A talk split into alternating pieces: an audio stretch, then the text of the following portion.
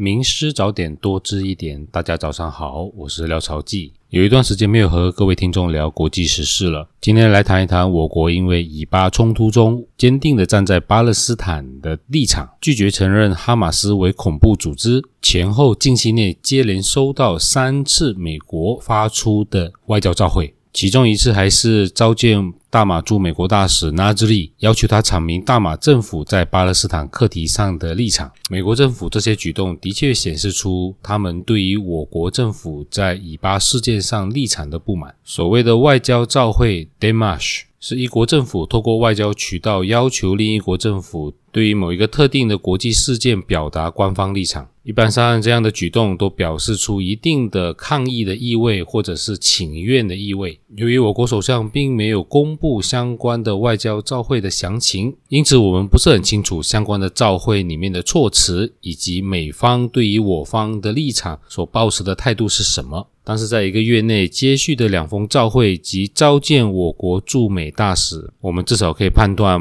马美之间的关系正在升温，而两国政府对于以巴冲突的争议的分歧，已经影响了两国的外交关系。各位听众朋友需要知道，我国在以巴课题上坚定地站在巴勒斯坦这一边，而我国的护照上依旧列明本护照无法在以色列使用。也是至今还未与以色列建立正式外交关系的国家之一，所以这个议题呢，已经不单是大家以为纯粹的是穆斯林之间的议题，或者是穆斯林国家之间的议题，这其实是我国外交政策上的一个重要的议题。虽然从目前的以巴冲突的中东局势来看，能够真正左右这个局势的。穆斯林国家是沙地阿拉伯、土耳其还有伊朗，而作为世界另外一端的穆斯林国家，基本上都是声援或者是人道援助这样的一个角色。但是由于我对以色列和巴勒斯坦的局势不是很乐观，我觉得这个整个局势会往更加糟糕的情况发展，就如俄罗斯和乌克兰之间的战争。